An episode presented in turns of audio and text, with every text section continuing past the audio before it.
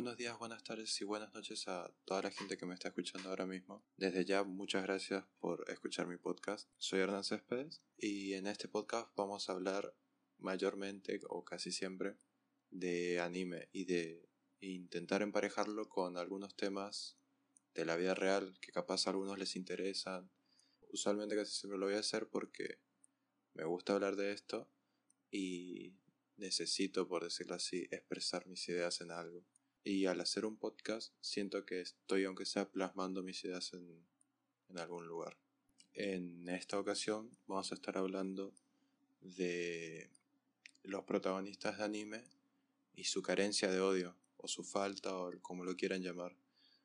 Aclaro que no estoy diciendo que sentir odio está bien, ni nada de eso, solo digo que estas cosas, el odio es humano, y si un anime nos está contando la, perspectiva desde el protagonista, no estaría mal que sienta odio, ya que todos odiamos. Pero en el caso de la mayoría de los protagonistas de anime, por ejemplo el caso de Naruto, Naruto es un protagonista de anime que no siente odio, no siente odio alguno. Eh, todo el odio que él siente por decirlo así, es solo el, es el odio de Kurama, que es el, eh, la bestia con cola que está encerrada dentro de él. Pero él en ningún momento sintió odio.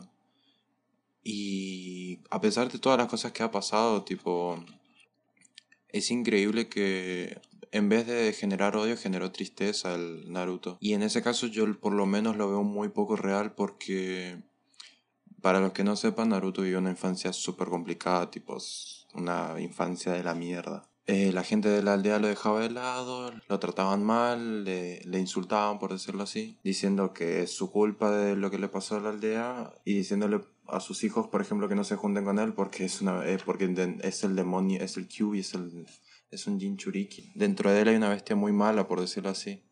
Cuando el pobre chico de 5 años no tenía la culpa de nada y aún así la gente de la aldea hizo eso y Naruto en vez de generar odio hacia la aldea, que sería una reacción muy normal para cualquier persona, lo que en realidad hizo fue querer ser la persona más importante y respetada de la aldea, ser su protector, ser el Hokage de la aldea oculta de la hoja. Y viendo por cómo terminó Naruto, el nivel de poder que llegó a conseguir, yo no sé si hubiera terminado de la misma forma. Tampoco digo que hubiera masacrado a la aldea, pero haberse borrado no hubiera sido mala idea, tipo, no, no ustedes no me yo no les debo nada a ustedes, si ustedes no me deben nada a mí, chao, me fui, desaparecí de la aldea. Y esa falta de odio siempre fue algo que me llamó la atención, porque inclusive hasta los villanos que le mataron a gente muy importante para él, estoy diciendo esto por evitar spoilers, por las dudas, si alguien no vio Naruto, que se ahorre spoilers, eh, a villanos que le mataron a gente muy importante para él, inclusive no los mató, o sea, los perdonó, no se terminaron muriendo, pero no fue porque Naruto les llegó y, y les hizo un Rasengan en la jeta.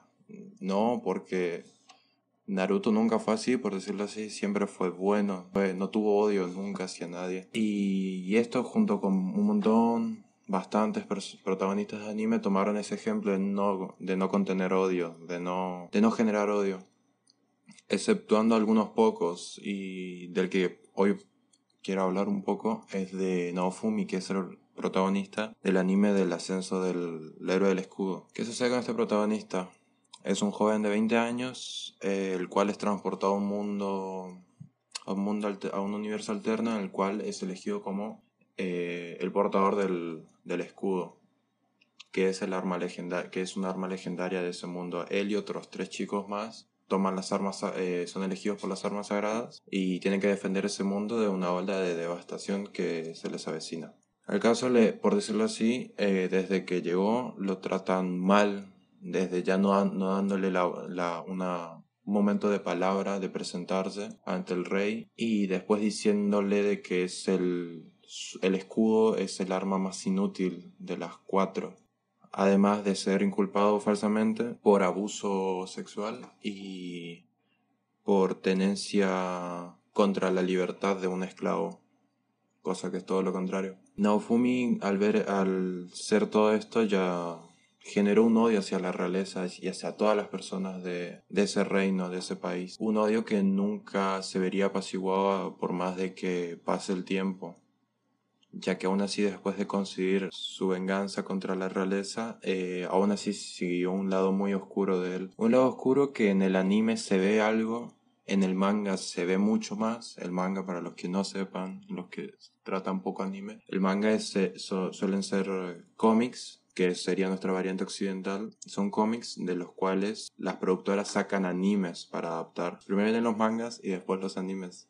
El ascenso del, del héroe del escudo tiene un anime, un manga y una novela ligera que es un libro, o sea, un libro de texto nada más, en el cual nos narran la historia. Un libro como Harry Potter, Percy Jackson, temas, ejemplos occidentales, en el cual ahí se ve mucho más la oscuridad que posee este protagonista, ya que acá estamos viendo lo que está pensando en todo momento y vemos su punto de vista. Y un ejemplo claro de estas diferencias es que, por ejemplo, en el anime, cuando, cuando están enjuiciando al rey y a la, y a la princesa, eh, que fueron los dos que le engañaron, la princesa fue la que le acusó de abuso sexual al, al héroe del escudo, y el rey fue la que la apoyó, a pesar de que él sabía que era mentira. Fueron enjuiciados y ahí se descubre la verdad y en el anime se ve de que al héroe del escudo le preguntan qué quiere hacer con ellos y él le da la elección a la reina y ahí la reina decide ejecutarlos por su propia cuenta, ya que si no sentiría que la familia real estaría manchada por haberle hecho tal ofensa al héroe del escudo. Y en el manga es todo lo contrario, le preguntan qué quiere hacer el héroe del qué quiere hacer con ellos al héroe del escudo y el héroe del escudo sin dudarlo pide su ejecución para los que por ahí no están muy, muy en el tema anime, que un protagonista pida la ejecución de alguien es muy fuerte, por decirlo así, porque usualmente los únicos que mueren son los villanos, pero ya demasiado, demasiado malos, los que no hay chance de salvación, los que no hay remedio. Fíjense que, por ejemplo, Freezer eh, murió, pero porque se destruyó todo el planeta.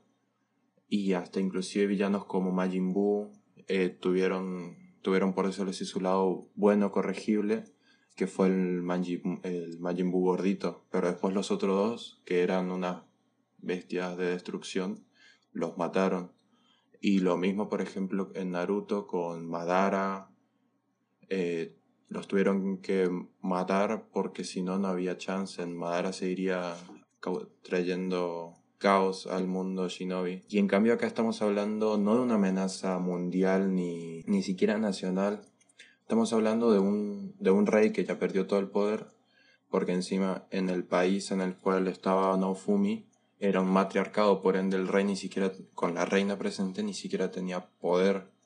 El rey, la reina era la que decía todo. El rey tuvo poder porque la reina se ausentó un tiempo. Y una princesa que ni siquiera estaba destinada al trono, que era su, la que estaba destinada al trono era su hermana menor, y aún así Naofumi pidió que los ejecuten.